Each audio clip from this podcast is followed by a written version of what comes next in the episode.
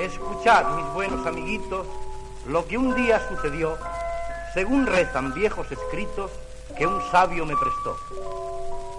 Héteme aquí que una vez los habitantes de una lejana ciudad llamada Melín estaban preocupados porque en sus casas había muchas ratas y ratones que se comían el trigo. Las mujeres estaban furiosas y decían a los hombres que eran muy torpes porque no podían hacer desaparecer todos los ratones de la ciudad. ¡Esos hombres! ¡Sois unos tontos! ¡Fuera, inútiles! ¡Vamos!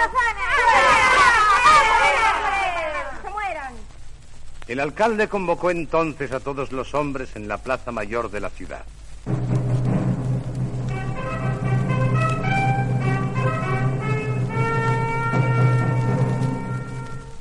Por orden del señor alcalde, os hago saber que a las tres de esta misma tarde, después de comer, una asamblea tendrá lugar en la gran plaza de esta ciudad.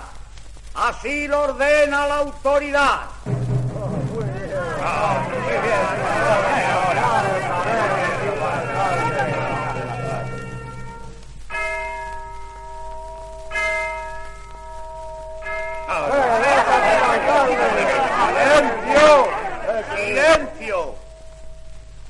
Ciudadanos de Amelín, propongo que ofrezcamos una bolsa llena de oro al que nos libre de los ratones. ¿Estáis conformes? ¡Sí! ¡Bravo! ¡Bravo! ¡Viva los ratones! ¡Fuera!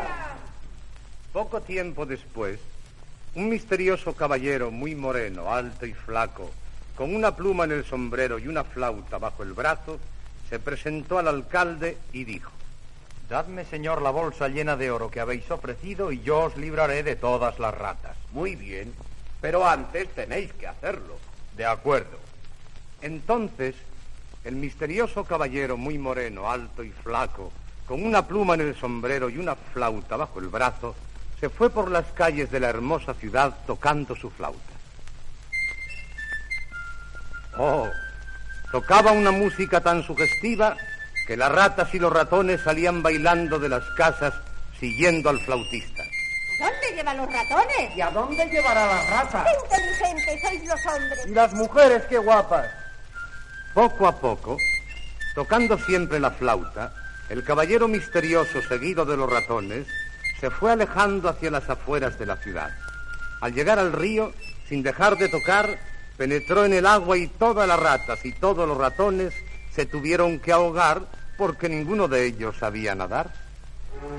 Tan contentos estaban los habitantes de Amelín que todos cantaban y bailaban sin fin.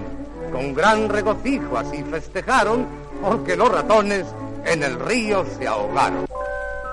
Al atardecer, el misterioso caballero muy moreno, alto y flaco, con una pluma en el sombrero y una flauta bajo el brazo, se presentó en casa del alcalde.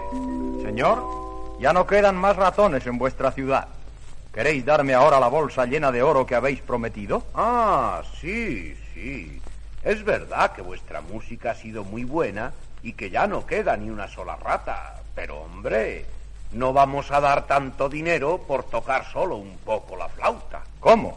¿Os negáis ahora a dar lo que habéis prometido? Pues ya veréis.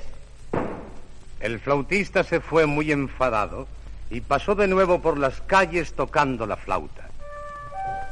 Oh, la música era esta vez tan dulce y melodiosa que todos los niños salían de sus casas y saltando seguían al flautista. ¿Y a dónde llevará a los niños? ¿Qué hará con ellos? música más fina!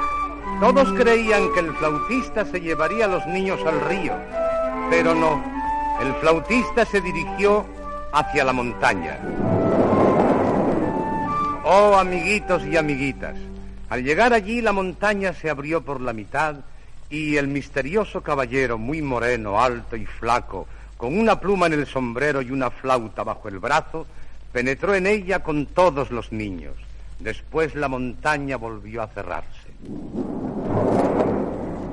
Y los padres y las madres de los niños lloraban. ¡Hijo mío! ¿Dónde estás? ¡No me abandones, hija mía! Ah, amiguitos míos, Y ahora sabréis que como castigo a su avaricia, aquel alcalde que no quiso dar lo prometido, murió de pena porque por su culpa en la ciudad de Amelín ya no quedaban más niños. Eso no es cierto, amigo mío. ¿Cómo? ¿Qué sabes tú, enanito? ¿No se llevó el flautista a todos los niños? No, no. Un niño quedó en la ciudad. Quedó un solo niño, porque como era cojo, no pudo seguir a sus compañeros. Tranquilizaos, mis buenos amiguitos. Yo os diré lo que ocurrió al final. Aquel niño cojo, que era muy bueno, un día encontró una flauta y muy contento se puso a tocar fuerte, muy fuerte. Aquella era la flauta mágica que había perdido el flautista.